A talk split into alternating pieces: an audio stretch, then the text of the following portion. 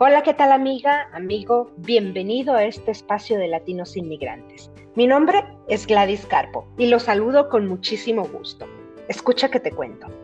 Un asunto primordial para las personas es encontrar un trabajo que provea para nuestra familia, que nos ayude a crecer personal y laboralmente.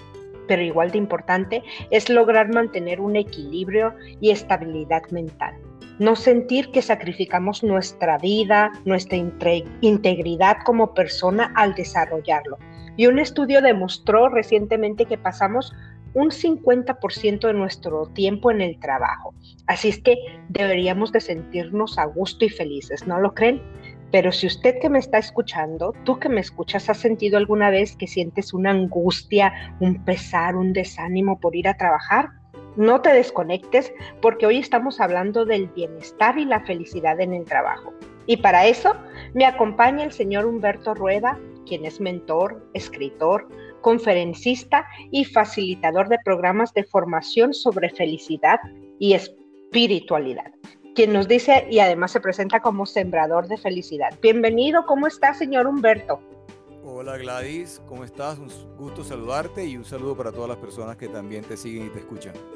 Yo feliz de tenerlo el día de hoy con nosotros porque es un tema que la verdad todos deberíamos de prestar atención. Es un tema muy importante porque como dijimos pasamos un, un por ciento muy alto de nuestra vida, de nuestro tiempo en el trabajo y es algo que nos debería de sentir, que nos debería de hacer sentir a gusto, contentos, eh, despertarnos con esa ilusión, con esa gran alegría. Sin embargo, la realidad es otra. No todos los días, este, no todas las personas sienten esta, esta necesidad o esta alegría de despertarse y están en el fin de semana ni lo disfrutan, Humberto, por decir, mañana es, mañana es lunes y ay Dios mío, esperan que llegue el viernes, el viernes con ansia. Así es que, eh, pues yo quisiera entrar de lleno directamente al tema, si le parece bien. Este, y mi primera pregunta sería, ¿a qué nos referimos cuando hablamos de la felicidad laboral y qué tan importante es? Pues Gladys, mira, me gustaría comenzar por esa segunda parte de la pregunta porque esa inspira la, la primera y es el 85% de las personas, según un estudio que hizo Gallup, no son felices en su trabajo. 85% de las personas no son felices en su trabajo. Eso significa que eh, si en el mundo, dicen que en el mundo hay más o menos 4.300 personas que trabajan, de 7.200 habitantes que hay en el planeta, 4.300 personas trabajan. Si el 85% no son felices, significa 3.600 millones de personas en el planeta que no son felices en su trabajo. Y eso ya es muy importante y es un llamado a que algo debemos hacer. Ahora, hay otro estudio para, darle más fuerza a cuán importante es esto, que, dice, eh, lo hizo una firma que se llama Imperative en los Estados Unidos, que dice que si, si no somos felices en nuestro trabajo, es muy poco probable que nos sintamos plenos en nuestras vidas. Ya no solamente en sentirnos bien en, en, el, en el entorno laboral, ahora es en sentirnos plenos como seres humanos de manera integral. Eso significa que la felicidad laboral no es solamente importante para el tiempo que estamos en el trabajo y por las diversas implicaciones positivas que eso trae, sino porque es necesario para que la humanidad se sienta más plena. O sea, es una, yo, digo que, que eh, lograr que las personas seamos felices en nuestro trabajo es necesario para sanar a la humanidad. Ahora, ¿qué es, qué es desde mi perspectiva, qué es eso de ser feliz en el trabajo?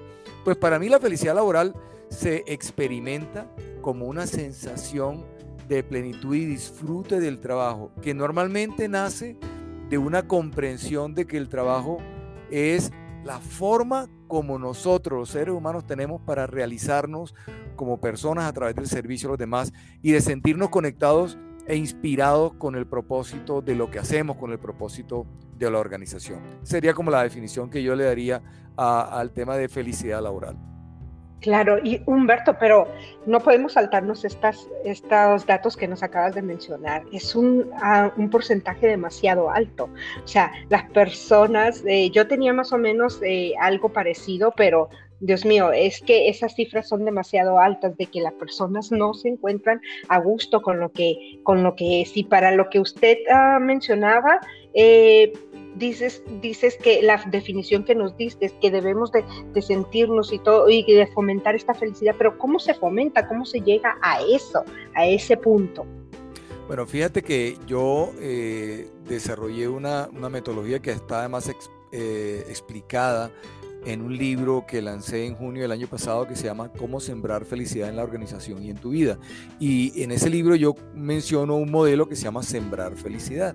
Y Sembrar Felicidad es la forma como yo propongo para que se fomente esta felicidad en el trabajo.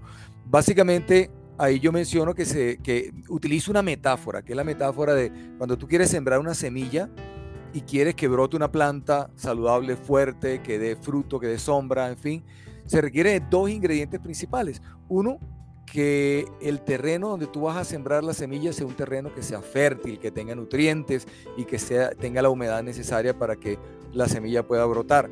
Pero lo otro es que la semilla esté en buen estado. Entonces, digamos que si tú tienes una semilla en buen estado, pero en un terreno árido, no pasa absolutamente nada, no va a nacer ninguna planta. Y si tú tienes un eh, terreno fértil, con todos los nutrientes y la humedad necesaria, pero la semilla está dañada, tampoco va a pasar nada. Se requiere de ambas cosas. Y esto es una metáfora que dice que la, equivalencia en el mundo laboral es que el terreno fértil equivale a la cultura de la organización.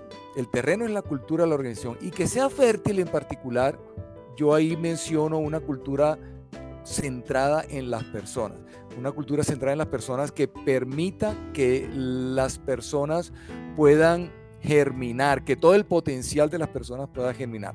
Y ahí explico que existen eh, unos pilares en particular que son necesarios para que ese terreno eh, fértil pueda ser, para que pueda existir una cultura centrada en las personas. Entonces digamos que sin entrar aún todavía en ese detalle, el, un terreno fértil, que es una cultura que se ha centrada en las personas, ya miramos ahorita si te parece cómo es eso. Pero por otro lado, necesitamos que las semillas también se encuentren en buen estado. Y las semillas en esta metáfora equivale a las personas de la organización, a los seres humanos, las personas que estamos ahí.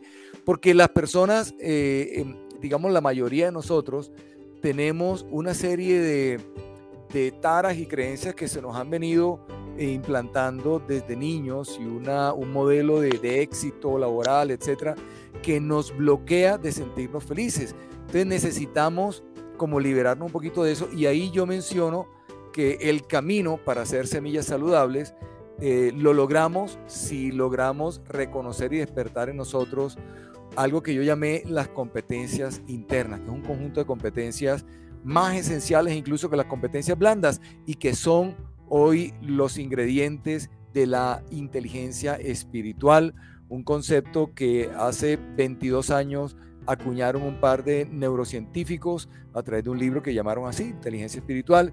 Ahí explican cómo esa inteligencia poco conocida y poco trabajada y cultivada por las personas, eh, como que envuelve la inteligencia intelectual y la inteligencia emocional y la, la envuelve la potencia, le da sentido y es lo que hace que nosotros logremos sentirnos plenos en el trabajo. Entonces, ¿cómo se fomenta la felicidad, la felicidad en trabajo? Sembrando felicidad. ¿Cómo se siembra felicidad? Teniendo una cultura que sea centrada en las personas y haciendo un trabajo de, vamos a llamarlo, de sanación de las personas para que podamos germinar como semillas eh, fuertes, potentes y saludables. Además, ser semillas saludables no solo es necesario para que cada uno como semilla se sienta bien, sino porque las semillas que somos las personas somos los que creamos la cultura.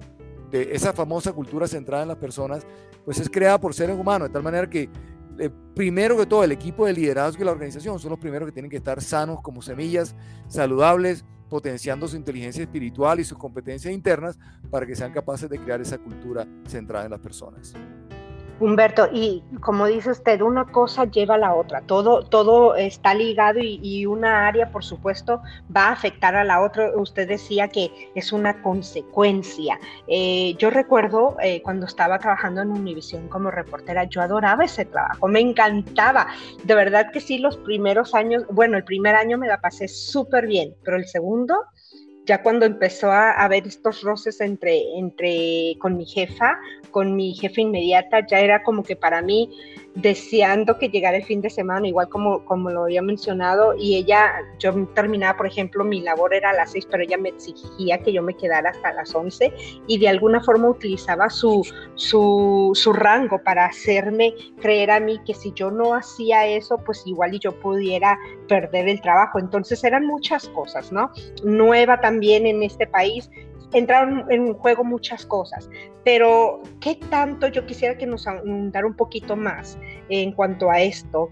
Eh, y porque voy a ligarlo con otra pregunta eh, en cuanto me conteste, de, de forma personal, y hablando de lo de la empresa, que uno se tiene que enfocar en las personas, pero de forma personal, ¿cómo nos puede afectar? Pero también a la empresa cuando los empleados trabajan como en un ambiente pesado, en un ambiente tóxico, en un ambiente que no es favorable para ninguna de las dos partes. Pues mira, a nivel, voy a comenzar con las personas. Yo, ya te contaba que un estudio eh, que hizo la firma Imperative eh, dijo, si tú no eres feliz en, tu trabajo, es estadísticamente imposible que tú te sientas pleno en tu vida. Eh, y, y, qué significa no, sentir, no sentirte pleno en tu vida? Puede significar sentir eh, rabia, resentimiento contra algo, eh, sentirte una persona victimizada. Eh, cuando tú te sientes victimizada por una circunstancia externa, que puede ser laboral, personal, del, digamos, del entorno de, un país, de una ciudad, cuando tú te sientes victimizado o victimizada, tú estás, cediendo el poder a la, a la situación que te hace sentir mal, digamos. Entonces, eh, cuando pensamos en que el impacto de ser felices en el trabajo o de ser infelices en el trabajo, pues hay un impacto muy grande a nivel personal, a nivel individual, pero si lo, lo expandimos a toda la comunidad, a la sociedad, pues lo que vemos es que si, si tenemos un 85% de las personas que no son felices en su trabajo, pues podríamos decir que tenemos una sociedad que está enferma de alguna manera, una sociedad que necesitamos sanar, una sociedad que, mira, no, nos extrañemos que haya tanta roces, tanto conflicto y tanta violencia, porque hay muchos resentimientos que nacen de la falta de comprensión del sentido trascendental del trabajo, porque la mayoría de las personas van a trabajar porque toca trabajar, porque es la manera de ganar el dinero para poder pagar el arriendo y la educación, etcétera, y no porque encuentran ahí una, oportunidad sagrada de trascendencia de darle sentido a su vida. Entonces digamos que lo primero... Perdón, que, dime. Perdón que, que interrumpa, pero que quisiera aunar a eso que dice que tantos roces, pero sí se ha visto también en las noticias cómo personas van y descargan toda esta, esta negatividad y esta frustración que sienten cuando van y atacan a alguno de sus compañeros o algunos de sus jefes en el trabajo. Entonces lo hemos visto, por supuesto, que es algo importantísimo que se trate. Entonces, discúlpame, Humberto, que te haya interrumpido, pero creo que aquí es donde nosotros debemos de, disparar esas alarmas. Por eso es que precisamente es tan importante este tema, porque afecta en todas las áreas de nuestra vida. Continúa, por favor. No, y, te, y te digamos, te ayudo en lo que en lo que acabas de decir. Tú dijiste al comienzo que nosotros pasamos una gran parte del tiempo eh, un 50% del tiempo que estamos despiertos la pasamos trabajando, probablemente en algunos casos más incluso. Eh, y el, el, digamos, el bienestar laboral es esencial para el bienestar del ser humano en general. O sea, eh, no es una cosa aislada al entorno laboral, como lo decía hace un rato. De tal manera que por eso mi enfoque y mi vocación de trabajar en las empresas es porque yo creo que a través de trabajar de, lograr que en las organizaciones las personas sean felices en lo que hacen, porque logran entender el significado trascendental del trabajo, eso hace que sean personas equilibradas, sanas, eh, más armónicas en sus relaciones y más conectadas con la armonía y la paz que con el, con el conflicto. Entonces, de alguna manera, eh, lograr una humanidad más armónica nace en el, en el trabajo. Y no es raro, porque vuelvo y repito, el trabajo es la oportunidad que nos da la vida de, de darle sentido a nuestra existencia a través del servicio a los demás. En mi caso personal, yo decidí cambiarle la palabra trabajo, o al menos lo que para mí significaba trabajo. Trabajo significaba algo obligatorio y necesario por servir para mí, ya yo no voy a trabajar, yo voy a servir. Entonces servir me gustaba más, me gustaba más pensar que yo iba a servir, eso me entusiasmaba muchísimo, trabajar no me entusiasmaba, pero servir sí. Entonces le cambié la palabra trabajo por servicio y cambié también, hice un resignificado de la, de, de la empresa y dije, no voy a llamarla empresa, voy a llamarla el templo del servicio porque realmente es lo que son las organizaciones. En las empresas donde se cocina el servicio, es donde eh, creamos el producto del servicio para agregar valor a la sociedad. De tal manera que la, cuando uno mira la empresa como un templo de servicio y cuando uno mira su trabajo como algo trascendental, como un servicio que prestamos para mejorar la humanidad o la comunidad en la que estamos, el trabajo es trascendental, el trabajo es espectacular y es algo que fácilmente, con lo cual fácilmente podemos conectarnos con entusiasmo y con amor. Pero tú decías, bueno, ¿y qué pasa el impacto en las organizaciones si no somos felices? Bueno, hay varios estudios que dicen que las personas felices en, su trabajo, pues logran ser mucho más productivas, mucho más innovadoras, eh, hay menos rotación por razones obvias, hay menos accidentes de trabajo, los resultados en, ventas son mayores, hay menos ausencia por enfermedad, entre otras porque las personas se enferman menos. Entonces digamos que desde la perspectiva de los indicadores de un negocio, es, es buen negocio eh, procurar que los colaboradores en la organización sean felices con su trabajo, porque eso tiene un impacto también económico eh, que se ve reflejado en los diversos indicadores de la organización. Entonces, en una palabra diríamos que las emociones positivas tienen mucho que ver con el rendimiento eficaz en nuestras metas laborales y también de las empresas. Absolutamente, absolutamente. Eh, si estamos más felices, somos más productivos. Y yo le digo a la gente, yo le digo, le invito a las personas, imagínense que ustedes están haciendo algo y están felices haciendo eso. ¿Cómo será la productividad de, ustedes? Pues, solo imaginarlo, claro, uno se imagina con un entusiasmo, con una energía, con una alegría, con un amor, y pues claro que es productivo, infinitamente productivo, además creativo. Está siempre uno, bueno, ¿cómo puedo hacer para servir mejor a los clientes? ¿Cómo puedo hacer para que ellos se sientan más felices también con lo que yo hago? Fíjate que, que eh, eh, todos estos eh, datos que te decía de impacto en los indicadores del negocio cuando la gente es feliz, pues no es sorpresivo, es, es, es lo natural que, que sucede cuando las personas hacen las cosas con amor, con alegría y disfrutan lo que hacen.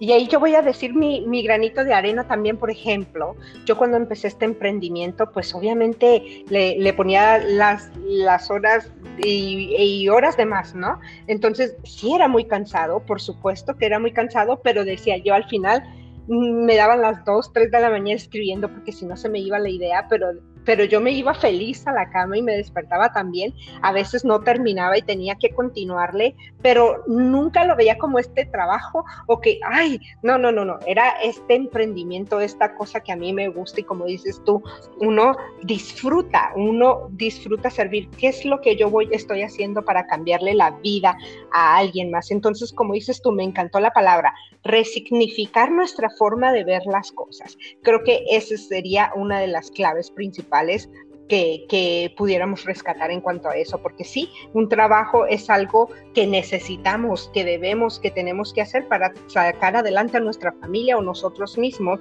pero cuando lo vemos de otra forma, entonces es ahí cuando ah, hacemos el enganche o hacemos clic con eso. Em, Humberto, quisiera... Eh, bueno, quiero, quiero ligar esta, esta pregunta también en cuanto a eso. Yo he escuchado muchas veces y seguramente las personas que eh, estarán escuchando este episodio, por supuesto, no me dejarán mentir, que se dice muchas veces en las empresas que, mm, mm, que tenemos que cuidar al empleado, es, que cuidar al empleado es mejor que cuidar al cliente. ¿Qué tan cierto hay en esta frase?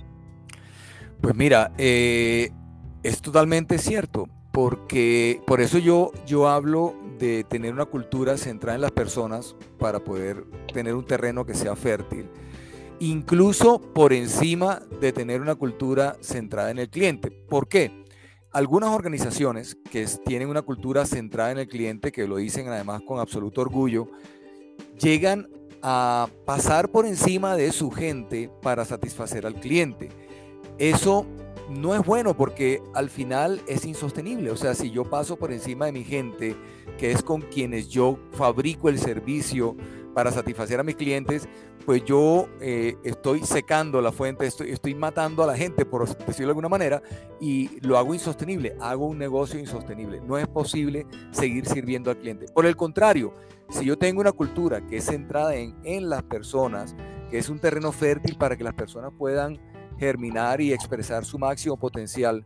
Yo cuido a las personas, obviamente, porque justamente es una cultura que potencia el bienestar de las personas que conforman la organización. Cuido a los clientes porque esas personas van a estar conectadas con esa pasión y con ese amor y con esa conciencia de que el servicio a los clientes es una forma de trascender.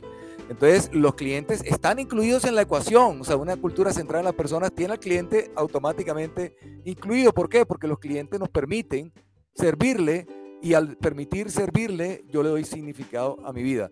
Cuida a los accionistas también, porque yo estoy generando riqueza. O sea, con una cultura centrada en las personas es una cultura que potencia el máximo potencial de, eh, de la gente, valga la redundancia, y genera eh, riqueza, genera rentabilidad. Entonces cuido a los accionistas también y cuido a la comunidad porque una cultura centrada en las personas siempre se va a asegurar de que, de que está realmente generando valor social, está generando valor a la comunidad, no está generando nada que haga daño a la comunidad, sino resolviendo problemas, ayudando a que las personas, a los clientes logren sus objetivos, sus sueños, etc. Entonces fíjate que cuando tú te centras en las personas, o sea, eh, valga la redundancia, te centras en el verdadero centro, que somos las personas, pues resuelves todo. Es, es, es, es la mejor apuesta que podemos hacer. Tenemos personas felices, eh, con, con, una sensación de gran bienestar, cuidamos a los clientes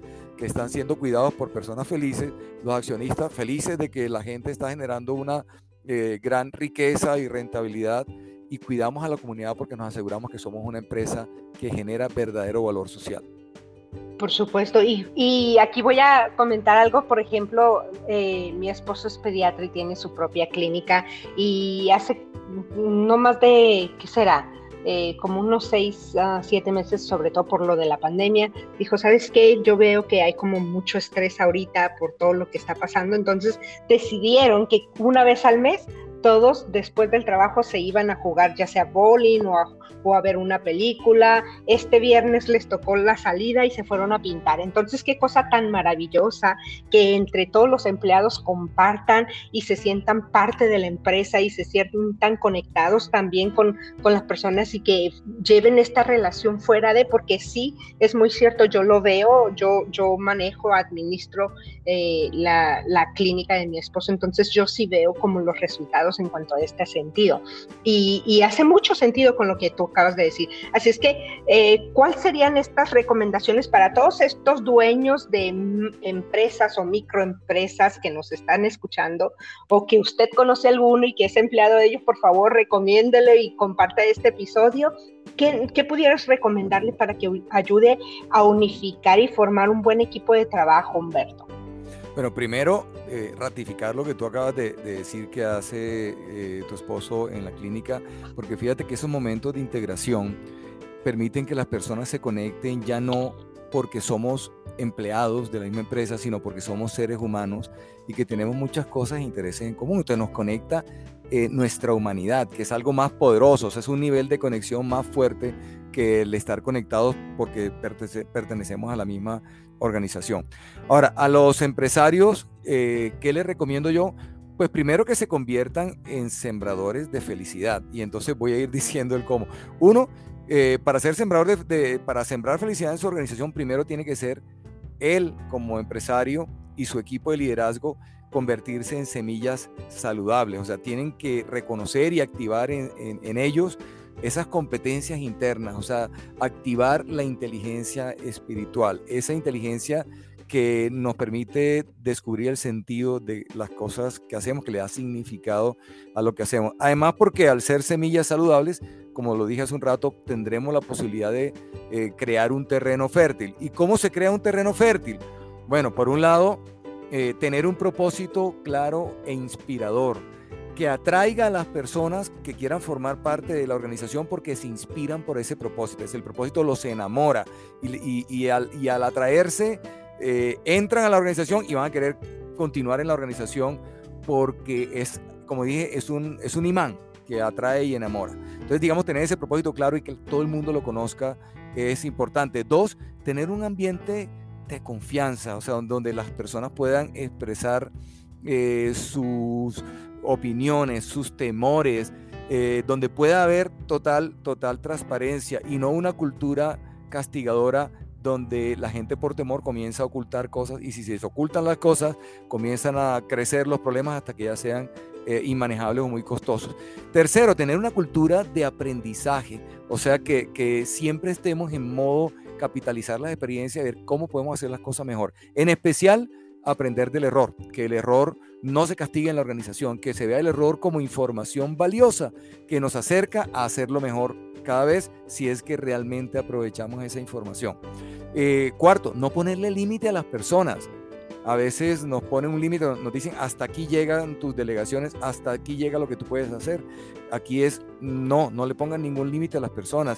Ponle un mínimo, mira, lo mínimo que yo espero de ti es esto para, eh, para ser miembro de esta empresa, pero si tú tienes el deseo, la capacidad de dar más, no te va a poner ningún límite. Y a veces los límites los ponemos justamente porque no hay confianza. Entonces, ya que tenemos confianza, ¿para qué límites? Y lo último, enfocarse en ser cada vez más competentes para los clientes y en cambio dejar de competir dejar de pensar en competir. Competir es una mentalidad de escasez, es una mentalidad que, como dice la canción eh, de Celia Cruz, que creer que no hay cama para tanta gente y entonces yo tengo que, quedarme con mi pedacito y entonces vamos a ver cómo eh, empujo al otro de la cama. No, eh, sí hay cama para todos y lo que yo debo enfocarme no es en competir, sino en ser cada vez mejor para mis clientes, en ser cada vez la mejor opción, ser más competente. Obviamente el resultado cuál va a ser? Probablemente que los clientes van a querer o muchos van a querer estar, estar conmigo. El resultado puede que sea similar al, al de enfocarme en competir, pero la intención es totalmente diferente y la vibro y la, y la disfruto de una manera diferente tanto yo como empresario como mi gente dentro de la organización. Y obviamente una vez yo creo ese terreno fértil, yo ya dije, primero yo como directivo soy una semilla saludable, sana, creo un terreno fértil. El siguiente paso es, ahora sí, acompañar a las personas a, que ellos, a mis colaboradores, también sean semillas saludables. Y eso implica ayudarles a reconocer y despertar esas competencias internas también. Y en parte, eh, cada uno, para que cada uno de esos miembros de la organización tenga claro cuál es el propósito, su propósito de vida, asociado con ese servicio y que sean capaces de interpretar cada función que les toque por su trabajo, por su cargo y cada experiencia que tengan como una oportunidad de servicio que apoya ese propósito personal y que es la oportunidad para trascender. O sea, gracias a Dios que hay personas, que hay clientes que me permiten servirle porque de esa manera yo le doy significado a mi vida y hago que mi vida valga la pena, que sea trascendente y yo me convierto en una persona que se siente plena, de manera integral en su vida. Por supuesto, pero también como forma personal, ya hablamos de la empresa, Humberto, ya hablamos de todos estos eh, pasos a seguir para lograr este objetivo en común, pero también como, como individuo, yo como trabajador, ¿cuál sería alguna técnica fácil, rápida que pudieras compartirnos para también tomar este papel y empezar a cambiar nuestra mente, a cambiar nuestra perspectiva y a disfrutar cada vez más el trabajo donde sea que estemos, ¿no? ¿Cuáles serían estas claves importantes que tú nos pudieras compartir? Sí, como decía hace un rato, fíjate que si yo trabajo en una organización, una de las cosas que me tengo que preguntar primero es, ok, esta empresa en la cual yo trabajo, ¿cuál es su propósito como organización? Cuál es ese eh, impacto social que esta organización quiere lograr. Porque muchas veces, sencillamente, las personas trabajan en una empresa y cumplen objetivos, metas, etcétera, ni siquiera saben para qué está la organización, ni siquiera para qué están ellos ahí. Eso me pasó a mí en mi vida, en mi vida corporativa antes de hacer lo que hago hoy en día. Eh, conocer ese propósito de la organización es muy importante porque primero nos permite verificar si la organización en la cual trabajo es una organización que genera valor y bienestar social o es una organización que lo que hace de pronto causa eh, afectaciones negativas a la, comunidad o a la sociedad. Seguramente a nosotros, eh, nosotros nos vamos a sentir más orgullosos de pertenecer a una organización que genera valor. A veces, y, todas las organizaciones en general generan algún tipo de, valor. Lo que eh, necesito es descubrirlo, tenerlo claro. Cuando yo lo tengo claro, ya me tengo que, preguntar, hombre, yo vibro, resueno con, esa, con ese propósito. Si resueno con ese propósito, entonces el siguiente eh, ejercicio que yo tengo que hacer es hacer ese ejercicio de conciencia que me permite darme cuenta de cómo en mi cargo actual, cualquiera que este sea, en mi cargo actual, cómo yo puedo vivir mi propósito personal o profesional o de servicio, que es lo mismo, o sea, el propósito de servir, cómo lo puedo vivir desde esa función en la cual yo tenga. En mi experiencia personal, yo he, digamos, experimentado que al tener yo claro cuál es mi propósito personal, me he dado cuenta que lo puedo vivir prácticamente en cualquier trabajo, en cualquier empresa, en cualquier cargo, en cualquier lugar del mundo. ¿Por qué? Porque lo que, tengo que hacer, por ejemplo, en mi caso personal, yo descubrí que el propósito mío en este mundo personal, el que yo vine a aportar a este mundo es guiar. Y yo puedo guiar desde cualquier rol. Ponme de vendedor, pues el vendedor es un guía que ayuda al, al cliente a descubrir cómo a través de estos servicios o productos puede resolver una necesidad. Ponme, ponme de gerente general, como lo he sido. Desde ese rol como líder yo puedo guiar a unas personas. Ponme de persona que atiende en un contact center, pues desde ese rol yo puedo estar guiando. Entonces fíjate que yo puedo vivir mi propósito personal desde cual, yo digo que prácticamente cualquier posición en la que la vida me ponga y por lo tanto puedo sentirme pleno, siempre y cuando yo me identifique, obviamente, con ese propósito de la organización también y que yo sienta que esa organización está agregando un valor social y por lo tanto me siento orgulloso de pertenecer a esa organización y con deseo de ser parte de los que construyen la historia de esa organización. Por supuesto, y, y si no está por demás decirles que también hay que eh, empezar a, a reafirmar o a cambiar estos hábitos, malos hábitos de los cuales nosotros por generaciones hemos venido haciendo. Dejar de ser una persona negativa y ponerse también en la mente de que un buen trabajo y, una, y la felicidad en este empieza con una buena actitud.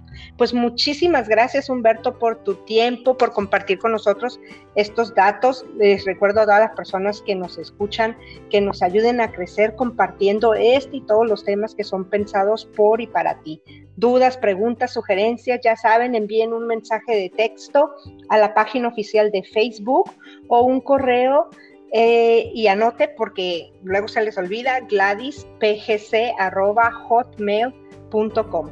Exploren nuestra plataforma digital y denle like a nuestras páginas de latinosinmigrantes.com. Me despido de ustedes con esta frase. Para ser feliz, lo primero que tiene que hacer es enamorarse de su trabajo. Hasta luego.